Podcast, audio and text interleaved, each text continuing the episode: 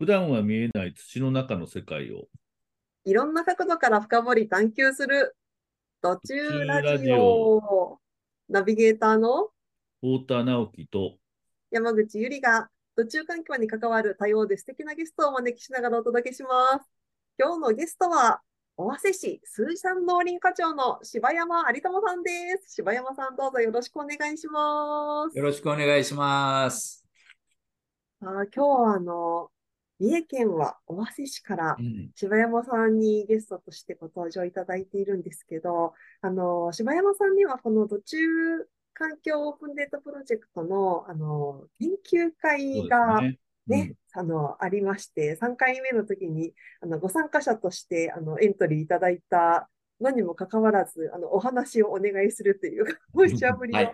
はい、あの、お願いさせていただいたけど、本当にそこであのとっても素敵なお話を伺うことができたので、今日もぜひあのラジオにもご出演くださいということで、ご出演をいただいております。よろしくお願いします。あの回があまりに、まあね、ちょうど1か月ぐらい前ですけど、うんうん、柴山さんの話がすごく、あのー、素敵な話で、えー、そうなんですか。ありがとうございます。録画がありませんかって出た人から言われたりですね。はい。あの、なんか、それ出たかったとか言われて、まあ、再再放送っていうかね、あの、えーもう一回、その録画部分だけみんなで見るっていうのをしたら、結構な、ね、方が参加していただいて。そうです、そうです。はい、もう嬉しいです。ありがとうございます。研究会の3.5をあの生み出していただいた。そうそうそう。で、その、はい、録画をラジオでももう一度ということで。ね、で、その時はあの別のあの自治体の方もなんかあの参加されてて、はい、なんかとってもなんか参考になりますっていうふうに。あそうですか、はい、あの関東の,、ね、え。ー、あの自治体の方も参加されておっしゃってましたね。ねうん、はい、そんな柴山さんですが、よかったら柴山さんからもあのご自己紹介など簡単にお願いできたらと思います。はい、ありがとうございます。もういろいろお褒めいただいて ありがとうございます。あの、三重県の尾鷲市というところで、えー、市役所で水産農林課、まあ、国の方はね、農林水産省っていう農林ですけども、うちの場合は水産農林という名前で、水産農林課の課長をしております、柴山有友と申します。よろしくお願いいたします。お願いします。なんか、尾鷲といえば、あの、今回タイトルを、あの尾鷲の森は雨を受け、海を育むっていうふうになんか付けさせていただいたんですけど、尾、う、鷲、って雨が多いんですよね。そうなんです。あの、近いところでは、令和元年は、日本一でしたね。4662ミリ、1年間で降りまして、で、その時の、えっ、ー、と、新聞が10年ぶり1位奪回みたいな。10 年ぶりに1位を取った取って。た。でもやっぱりでも、そういうふうに、尾鷲にとっては雨は今恵みなんですよね。うん。うん。うん、で、まあ、リアス海岸の入り江にある尾鷲で、で、まあ、花崗岩のこう切り立った山裾にある集落なもんですから、うん、その雨が全部こうすぐ海の方に流れてしまうっていうことで、年えー、年間4000ミリ降っても、もう水害という水害がほとんどないっていう、はい、もうすごく雨に強い地形で、で、逆にそれが多分、尾鷲の市の面積の92%が山なんですね。うんうん、ですので、そのほとんど92%の山がしっかりと保水をしてくれて、恵みとして町と川と海にこう、あの水、水を流してくれているっていうのが、もう恵みの雨につながってるんだろうなというふうに思います。なんかまさにこう森でじっくり浸透した水がこう海に流れ込んで、それがこう湧水になって湧き出て、それがこう水産の方で支えてるみたいな、そうですね。と思ったりして。はい。定置網という、あの、これもすごくサステナブルな漁業だと私は思ってるんですけれども、あの、魚が通るであろう漁道に網を張って、で、えー、こう待、待っている漁業、定置網っていう漁業が、尾鷲は盛んでやってまして、はい。うん、でですので、魚が入ればもちろん取れるし、入らないときは取れないっていう、うんうん、そういうサステナブルな漁業ができるっていうのは、やっぱりそういういい漁場が、ミネラル豊富ないい漁場があるっていうのも一つの、あの、要因だとは思いますね。な直樹さん、この尾鷲のお話聞いていかがでした？いや、あのー僕はね、奈良出身なんですけど、割とこう近鉄沿線なんで、ちょっとね、オアシスは、ね、行ったことがないんですけど、本当行ってみたいな、ないです。はい。はい、あの、思っててですね。はい。で、そういう意味で言うと、なんか、こうね、あの、この土中関係プロジェクトって、こう、雨がや、ね、山に降って里に行って町から海にっていう話をしてるんですけど、それがまあ多分、パチッとこう、合わせの中に全部ね、あるっていうのが、そういう点でもすごく行ってみたいなっていうふうに、はい、あの、先日お話を聞いた時からすごい思ってます。はい。市の中にこう山から海までがあるっていうことですもんね。ね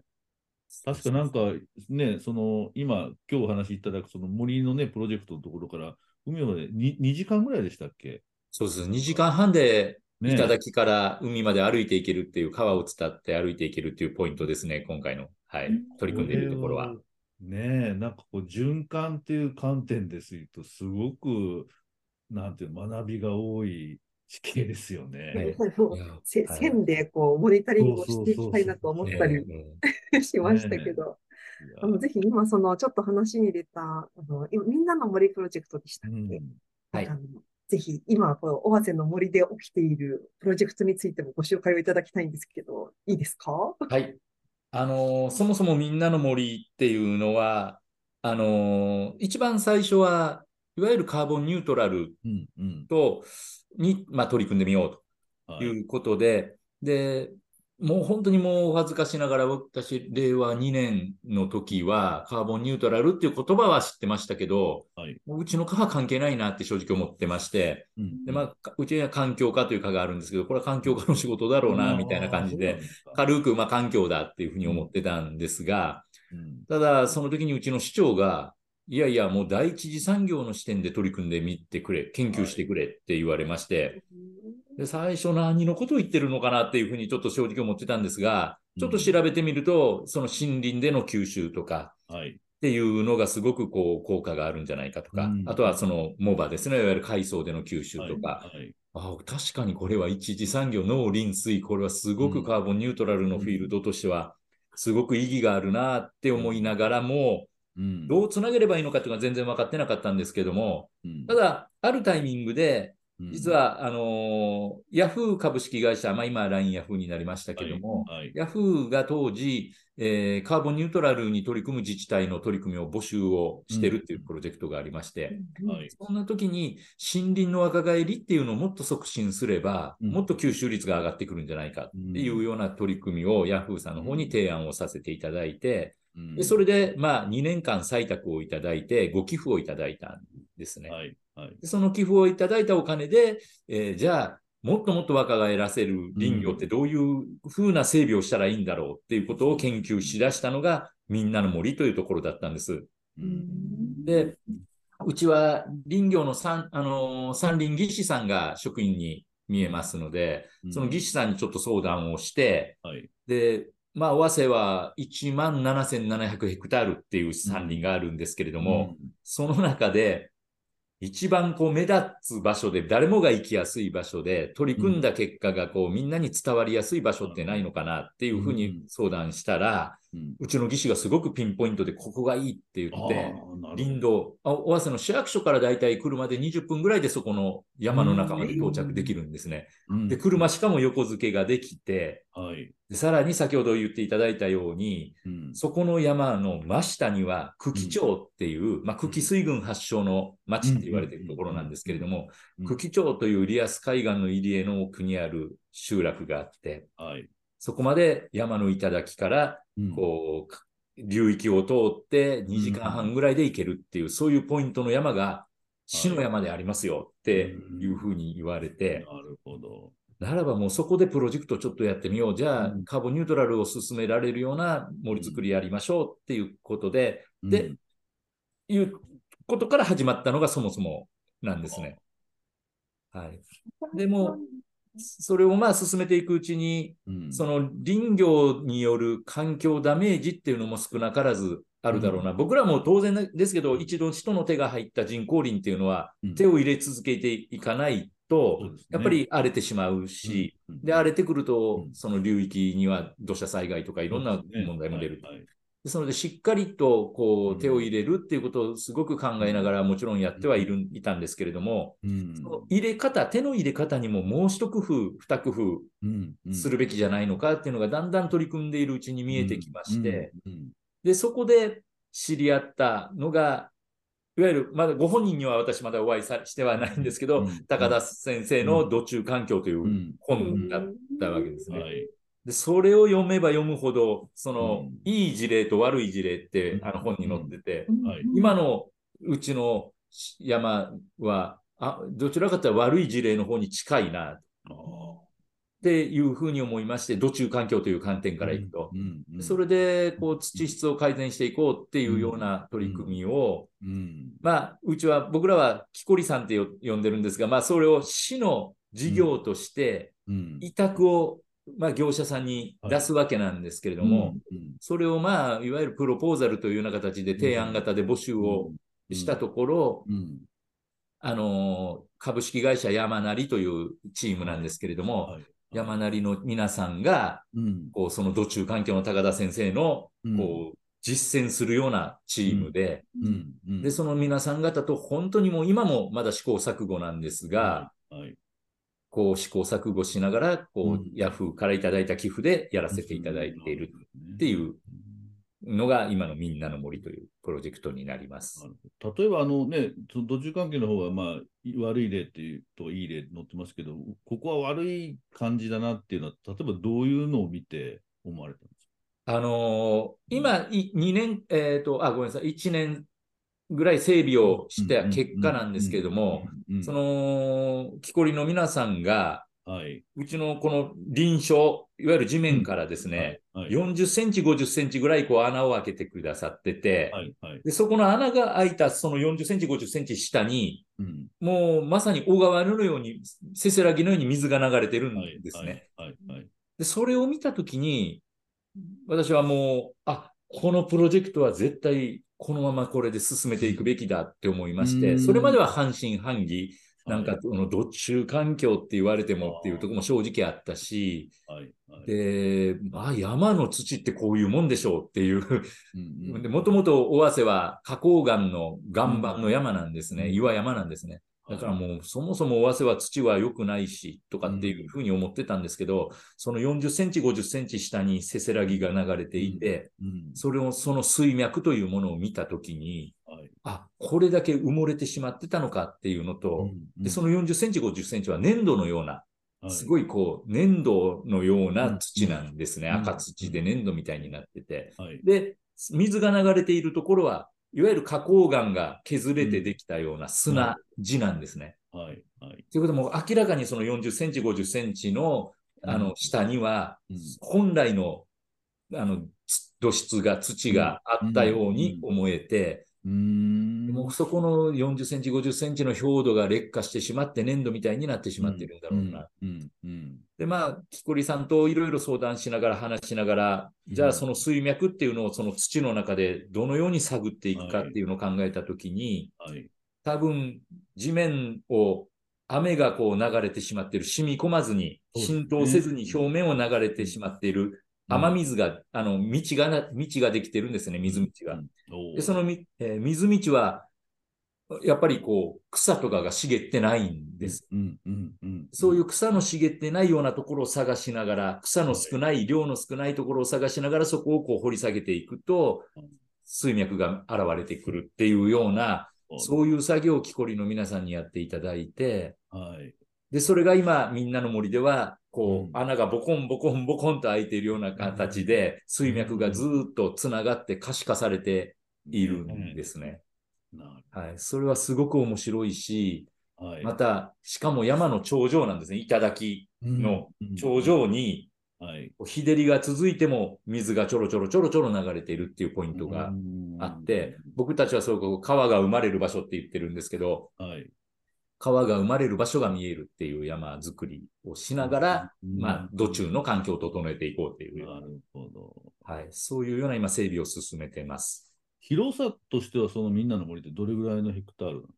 えっと、今整備をしている生物多様性を考えながらしているところは2ヘクタールぐらいです。うん、はい、はい。なるほど。えーまあでもそうね、市役所から車で20分ということは、まあ、あの、市民の方も割とこうパッと行きやすいところにあるっていうそうなんですね。もう今ね、本当に毎、今は本当に毎週のように企業やいろんな方にお越しいただいてて、ご案内をさせていただいて、で実は明日も東京のある高校が修学旅行で来ていただくので、私たちちょっと案内をさせていただくんですね。めちゃめちゃいいですね。学びの拠点にもなってるってことですね。そうなんです。すごくまあ意識の高い学校なんですけども、あの、修学旅行でうちを選んまあ、いくつもコースがあるんですけどね、ずっと。あの、那智勝浦の方から伊勢志摩の方に行く途中に尾鷲がちょうど真ん中ぐらいにありますので、はい、そこでいくつかのコースに分かれている中で、うちのその、えー、植樹体験と生物多様性の森を視察するっていうコースも入ってて、40人の方が、学生が来てくれます、明日。いや、あいいですね。なんかそうやってこう、市民とか、その、ももしくはその地域の外からいらっしゃる方が関わりながら、その森が結構豊かになっていく過程っていうか、守られていく過程をこう目撃できるって、なかなか意外ありそうで、なかなかない場所にななってますね、きっと。そうですね。で、私たちは今こだわってるのは、その森林公園とかパークにしたいわけじゃなくて、やっぱり林業、施業計画がで、経営計画が立てられている林業ど真ん中の山でそれをやりやりたいんですね。だからその林業ができる、ちゃんと経営計画に基づいた施業をしながら、そういう土中環境を整えたりとか、まあ、広葉樹をそこにこう植えていったりとか、そういうような整備を改良していきたいと思っているのが一点と、で、あとはもう一つは、やっぱりこう、なんですかね、その、そこにはたくさんの人が来てほしい。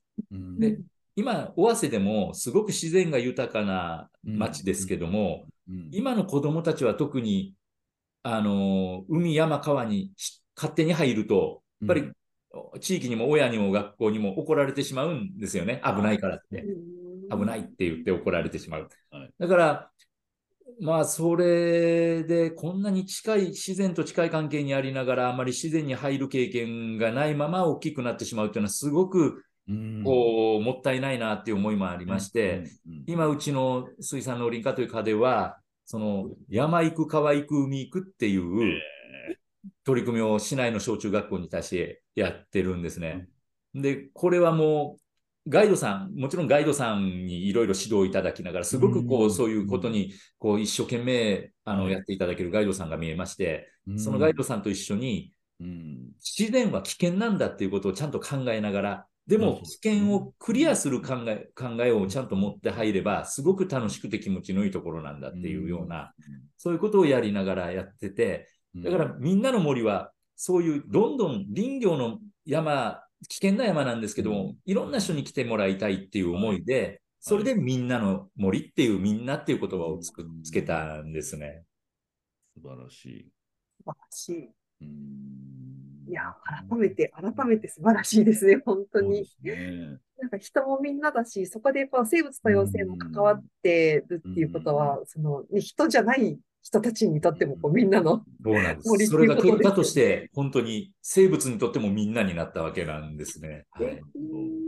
その時ってそのまあね今はその林業ど真ん中っていうお話なんですけど割とこう林業だけでこうね山をこう整備していくっていうか維持していくのがなかなか難しいっていうところが結構ね、はい、やっぱり多くてまあ木を切ったらその分赤字だよみたいなのでで切らなかったらね、どんどんどんどんこう、うっそうとして状態が悪くなっていくっていうところを本当にたくさん見るんですけれども、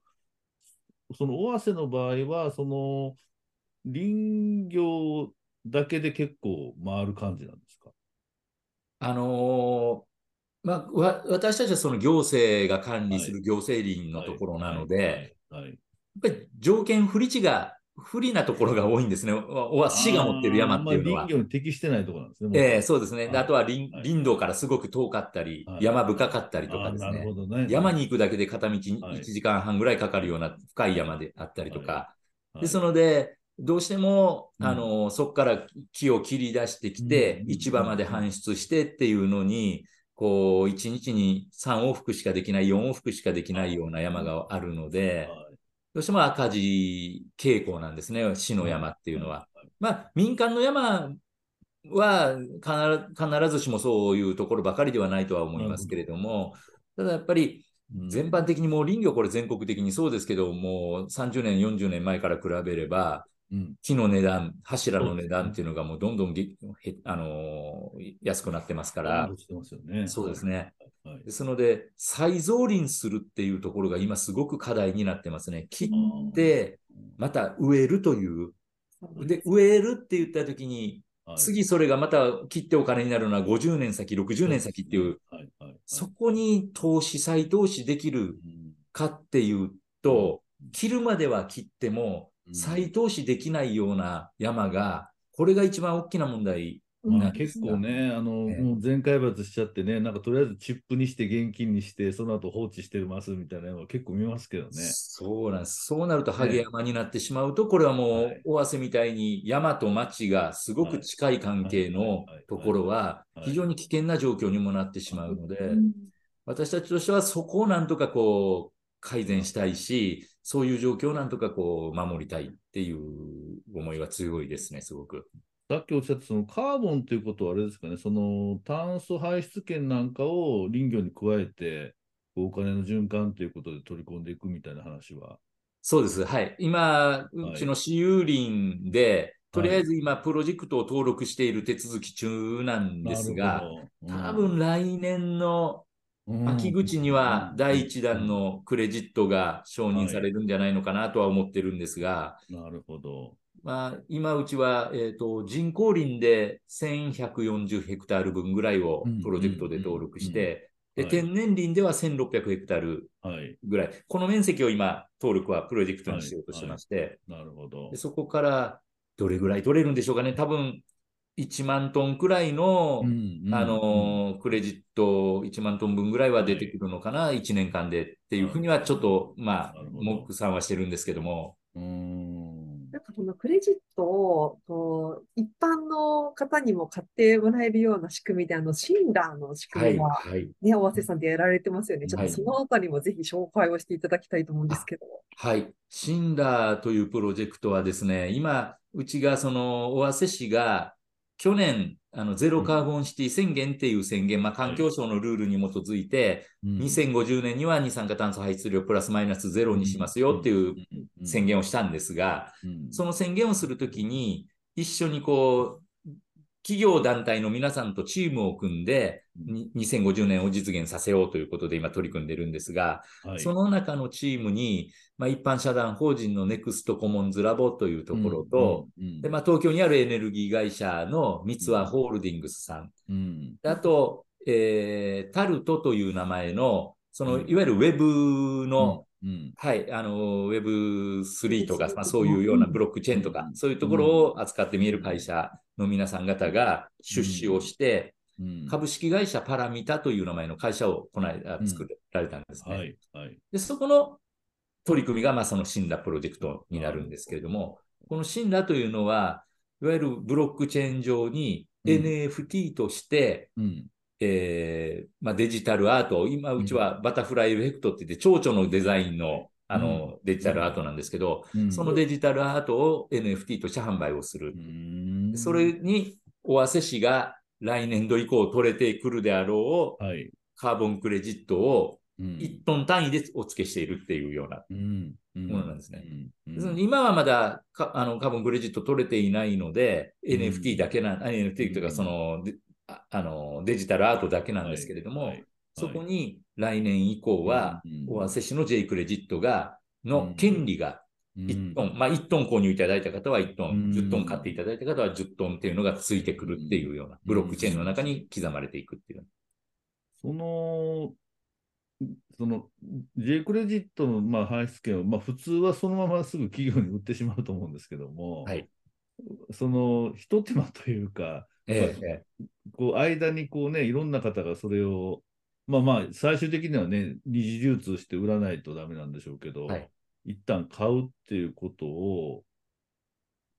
こう間にこう入れられたっていうのは、そのさっきのみんなのっていうようなところなんですそうですね、これあの、チームでいろいろ話をしているときに、2つの視点があったんですけれども、はい、まあ、この取り組みの中には、えー、まず1つ目は、この J クレジットがクレジットになって、であとは企業と、ま、今、あまりこう取引がまだ積極的にうん、こう市場が動いてないというか。ああ、そうですね。で、はい、特に森林由来のクレジットは値段が高いんですよね。はい、で、削減系でね、あの、再エネルギーとか、はい、そういう削減系のクレジットは、うん、まあ、1トンあたり数千円、うん、まあ、1500円、2000、3000っていうような価格帯なんですけども、森林由来のものは、もう1万円ぐらいするっていうような、ですので、やっぱり企業の皆さん方もどうしても安いクレジットの方に同じ1トンなら。ね。はい。ですので、まあ、森林があんまり森林系が出回ってないし、お金になりにくいっていうところが一つと、はい、それと、あの、もう一つは、このまま企業の皆さん方に、オフセットの対象商品みたいな形で、クレジットだけ販売していって、もうお金で生産してしまう、お互い。こちらはトーンを渡すし、で、向こうはお金を置いて、を出して、それで生産してしまうみたいな、その関係がちょっと希薄なイメージが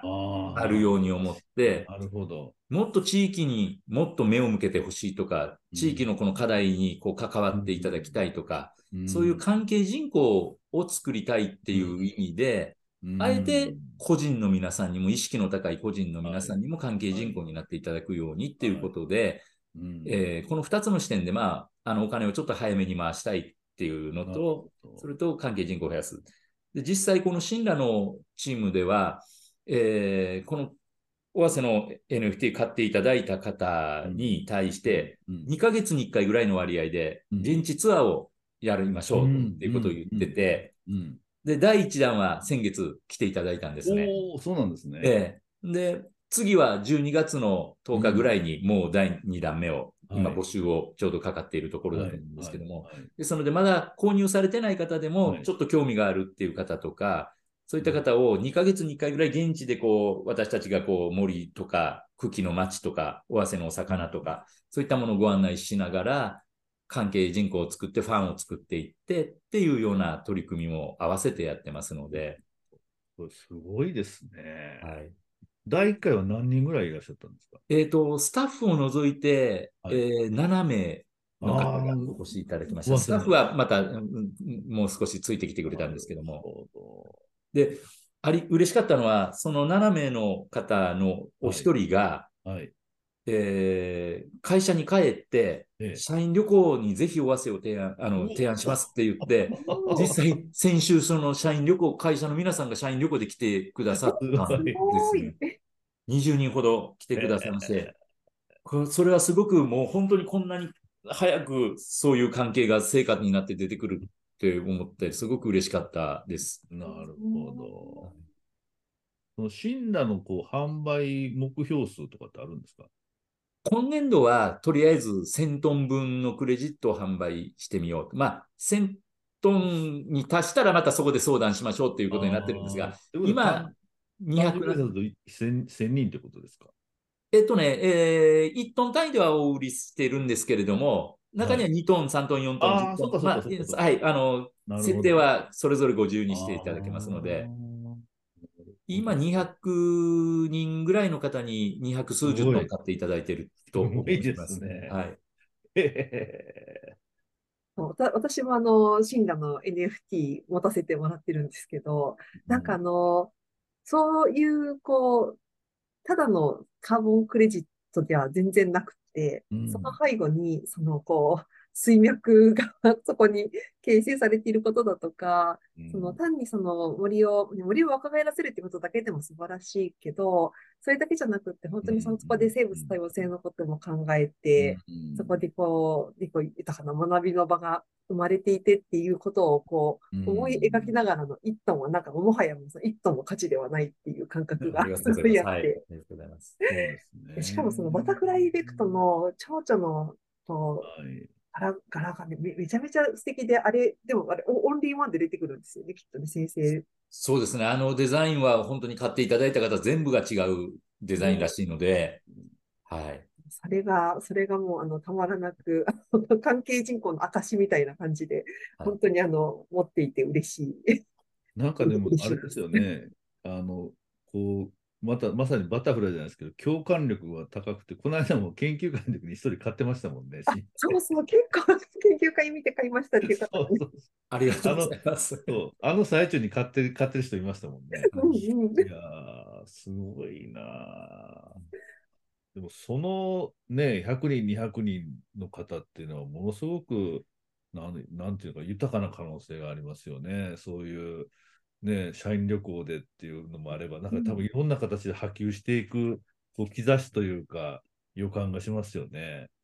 そうですね。はい。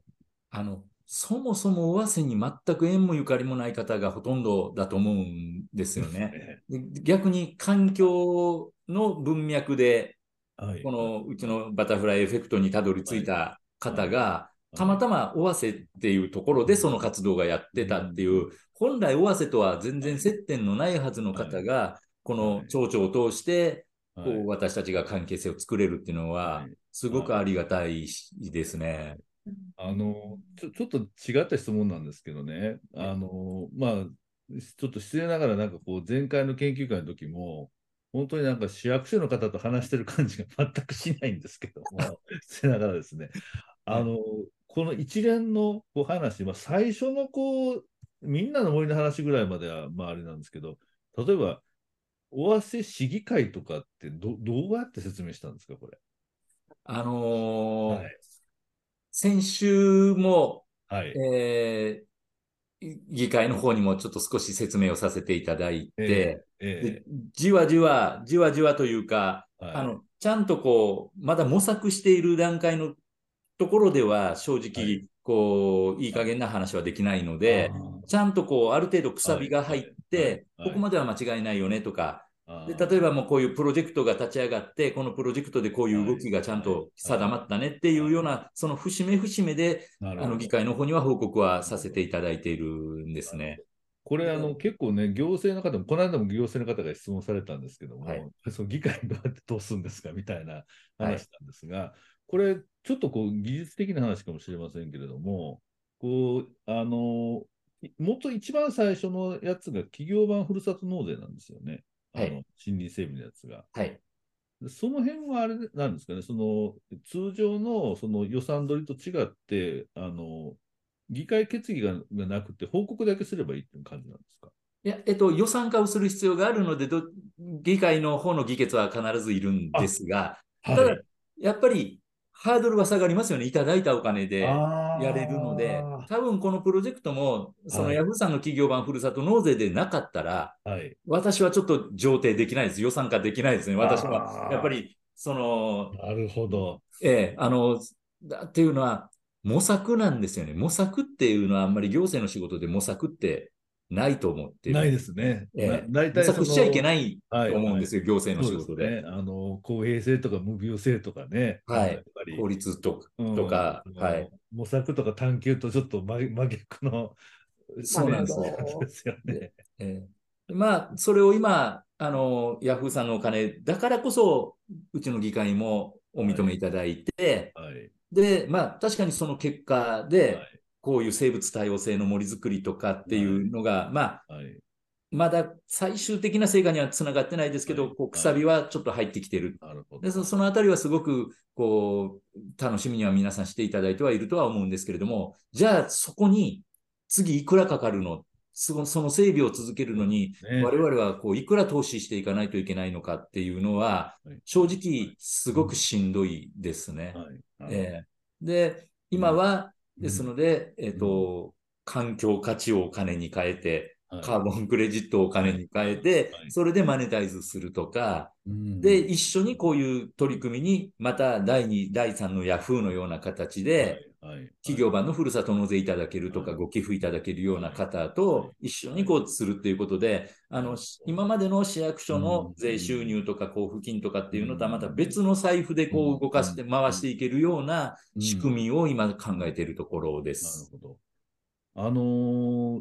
ちょっと別の質問なんですが、はい、あのー、こう生物多様性の話っていうのがこう何回かこう言葉が出てきてるんですが、はいそのカーボンクレジットだけだと、こう森の若返り、まあ、その人工林の若返りっていうだけでもかなりできると思うんですが、こう多様性ということにもこうチャレンジされてるのは、なんかどどういうところからなんですか、そのまあ、その途中っていう話は分かるんですけれども、ええ、こう狙いとか課題意識とかってどういうことを考えて、はい、多様性そうですね、これちょっと言い方を間違えるとすごくいやらしい話になるんですけど、はいはい、やっぱりその企業の皆様方にいかにこう関わっていただけるかっていうところを、尾鷲市の第一次産業に、どのような形でこう、どのようなフィールドを作れば、受け皿を作れば、企業の皆さんがこう入ってきてもらえるのかっていうのを、最初は僕はカーボンニュートラルをやれば、どなたか来てくれるかなと思ってたんですが、なかなか簡単ではないなっていうところで、そうすると、ひょっとしたらこれ生物多様性っていうことに今は取り組んでいかないと、はい、企業としても価値が上がってこないのかなとか、っていうような、まあ、それこそ国連の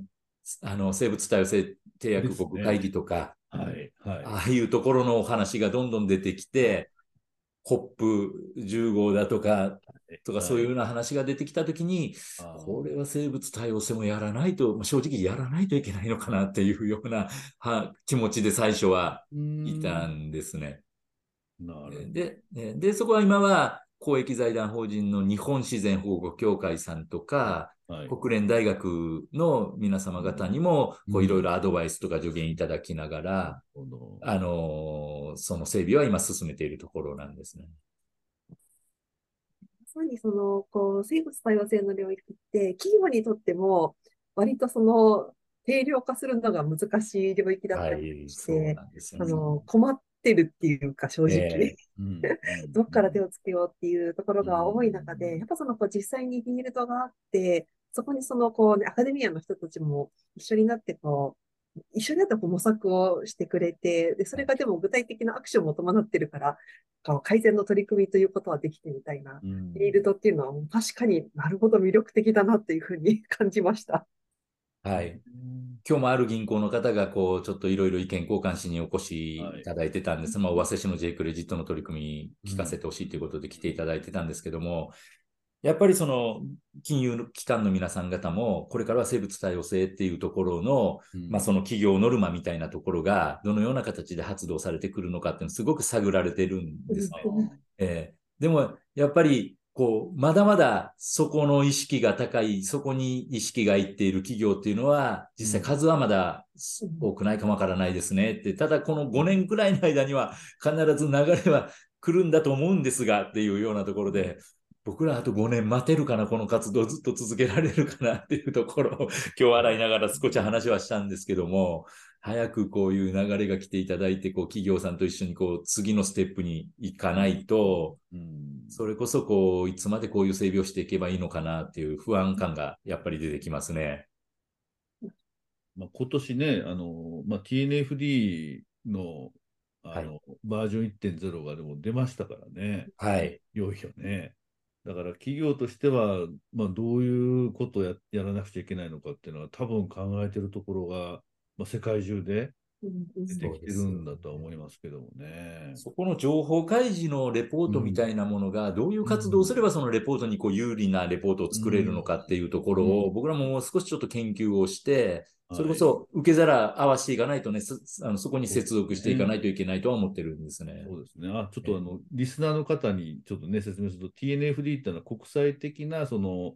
あれですね、その生物多様性に関して、こう企業とか団体がその財務報告っていう形でこう開示するっていうこう枠組みですね。これがあの今年原案、原案というかまあ大、大一般みたいなものが出たので、あの、まあ、それに沿って、もうね、日本の会社も何社かは、その、あの、もう試験的に、あの、報告書を作ってる会社も出てますけれども、これまではね、その TCFD というカーボンだけだったのが、まあ、ネイチャーっていうことも、あの、ちゃんと報告しましょうという流れがね、いよいよこう、あの、理念的なものじゃなくて現実的なところに降りて、まあ、それがまあ企業というまあ現場にまあどう降りていくのかって、まあ、それでもね、その株価だったり、あの投資家っていうのはどう反応するかみたいなのが、まあ、これからですよね。やっぱ COP15 のあのファイナンスの流れもしっかりそういうところにつなげていくっていう決定が、ね、やっぱり僕らフィールドとしては、そこにすごく期待をしているところですね。でもこれもだからこういう言い方はね、ちょっと嫌な言い方ですけど、本当に言ったら、そういう最先端の話を、ね、企業と尾鷲の森でしてるっていうのがすごいですよね。世界の最先端の話じゃないですか。そうですね。なんかでも、本当にこの世界が来るのかなっていうのとね、もう一つはすごく不安感はやっぱり正直あるんですね。はい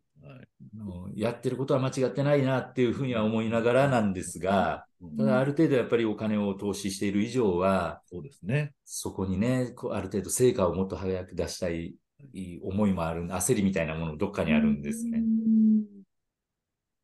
なんかでも企業もいつかはそういったこう本質的な動きに乗っかってくる日は必ず来ると、あの、個人的な願いとしても、そうあってほしいと思いますし、なんかそこまでのこう、つなぎを、こう、そこが本質だって分かっている市民ができるっていうのは、なんかすごい嬉しいポイントだなと思ってそうなんですよ。本当にそうなんですよね。そこをつなぎ、まさにね、つないでいただいているのが、その新ラニアの皆さんであったりとか、おわせに来ていただいている今、企業やね、あの皆さん方が来ていただけるから、こう、つなげてるんですよね。そうなんですよね。多分企業のふるさと納税とかも、あれってそんなにこう企業にとっては、あの、額ほどの痛みなく、その、うんうん、ねえっと、ある種こう社会貢献的な要素を持りながら今年ができる領域だったりとかして、はい。はい、なんかそういうところをこううまく活用しながら、うん、その一人一人の、ワイネット企業に属する一人一人のこう善意というか、本質を知っている人の応援の気持ちっていうのをこう、受け止めて、実際にその、アクションっていうか、その本当のこう土中環境改善の 営みっていうのがこう山の中で行われているっていうのが、なんか本当にこう、最最先端のこう希望の仕組みだなっていうのは私も、そう考えると、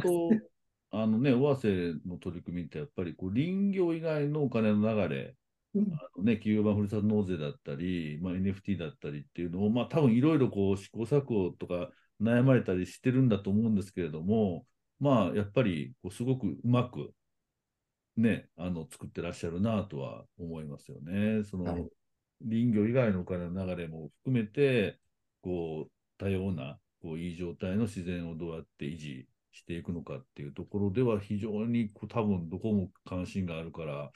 あのみんなこう、ね、見に行くっていうのはすごくよくわかりますね。そうですね。あの本当にお越しいただいた方には、やっぱりすごくこう、あなんつうか、どなたも多分山には行ったことあるし、川にも行ったことがある方ばかりですけども、こういう形で山を見るのは初めてですっていうふうに言っていただけるし、この山の頂上に水が湧き出ているっていう、この不思議な感覚っていうのも、はい、えー、すごく僕らもこうワクワクしますね、その。ねちょっと窒素濃度測りに行きたいですね。ああ、ぜひ。これですよね。なんかその、そんな素敵な取り組みをされてる大橋さんが、この土中環境オープンネットプロジェクトに興味を持ってくださったっていうのも、なんかすごく嬉しくって。ですね。はいはいはい。なんかこの、このプロジェクトへの、このね、水の窒素を測って、で、オープンデータにしていこうみたいなことやってるわけですけど、なんかそこにこう期待してくださっていることとかっていうのも、ぜひあの最後に伺ってみたいなと思うんですけど。うん、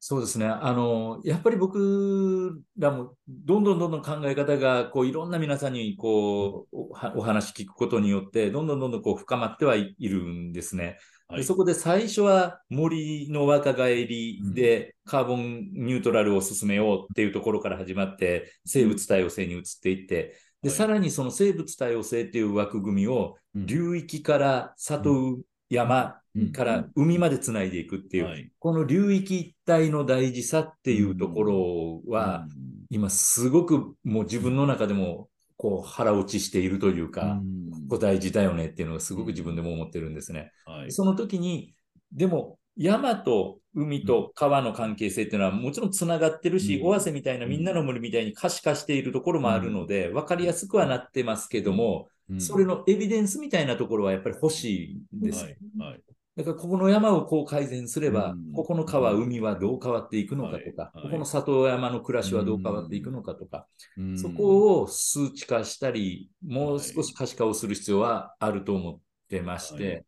で特に、えっと、前半、太田さんとも少しお話をさせていただいてたんですけども、今、尾鷲の海沿岸沿いでも、その、藻場、海藻がこう枯れてしまって砂漠化してしまっている大問題があって、で、それは、その直接的に海藻を食い荒らしてしまう、うん、ウニの仲間を尾鷲は一生懸命駆除をしながら、うん、少しずつ回復傾向にはあるんですが、はい、それでも今、高水温とか、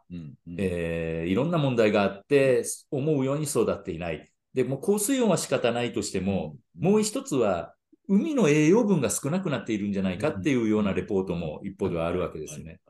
で、昔々は僕らが小さい時は、合わせの海でも赤潮ってすごくまあまあ起こってたんですよ。うんうんうん、で、でもこの何十年か赤潮なんていう言葉はほとんど聞いたことがなくって、はい、まあ、小さいのは起こってるんですが、大きな赤潮はなくって、それは一方ではあの、ちゃんと浄化層の整理とか整備とかっていうので、川から流れてくるのに、こう、排水がちゃんと処理されてるので、一方では風栄養性っていうのがそこでこう、ちょっとなくなってるんじゃないのか。っていうと、今更またこう、川に下水を流すのみたそういうような愚かなことはもちろんできないですけども、じゃあどういう形で海の栄養分を増やしていくのかっていうと、やっぱり湧水、山からの山がしっかり浸透させて、それが海底から湧き水で出てくる。そこは何十年かかるかわからないですけども、そこのエビデンスも取りたいし、そういう取り組みにつながっていくんだよっていうことは、やっぱりこう、漁業の町と林業の町である尾鷲市は、やっぱりそこしっかりと担っていきたいなという思いはあるんですね。そうですね。そのあたりをちょっとじ、はい。はい、その数値化していただける、いただけるというか、一緒にさせていただけたらすごく嬉しいですね。そうですね。あの、ね、ちょっとさっきもお話した通り、あの、僕もね、あの、今い、いろんなとこ行って、こう、この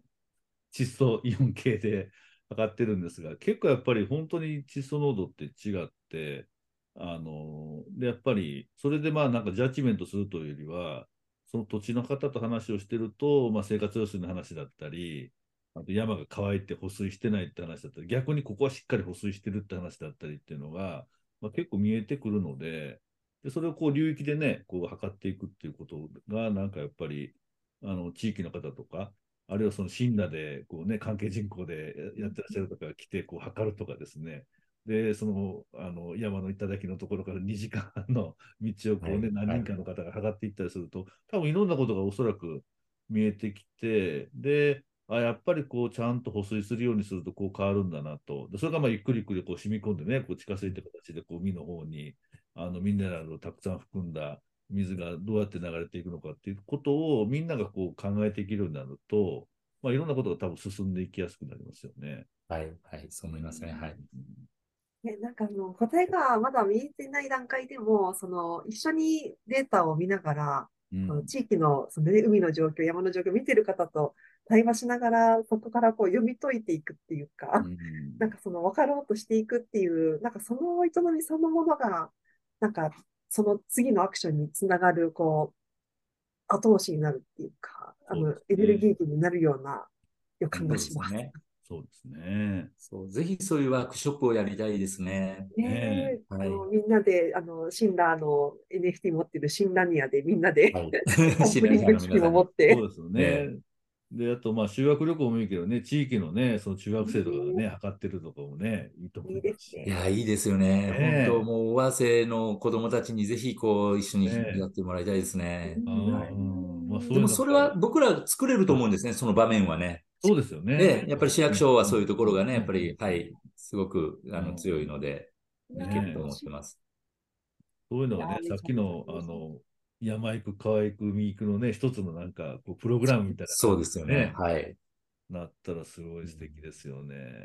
本当に素敵ですね。いやー、本当にあの素敵なお話をありがとうございました。ね、あの、そろそろクロージングのお時間なので、あの、はい、よかったら最後にあの、リスナーの方へのメッセージをですね、毎回いただいているんですけど、柴山さんからリスナーの方へメッセージお願いできますか？はい。あのー尾鷲のみんなの森っていうところにぜひ来ていただきたいです。まずは来ていただきたいんですね。で、お越しいただいて、一緒にこう森林のこととか環境のこととか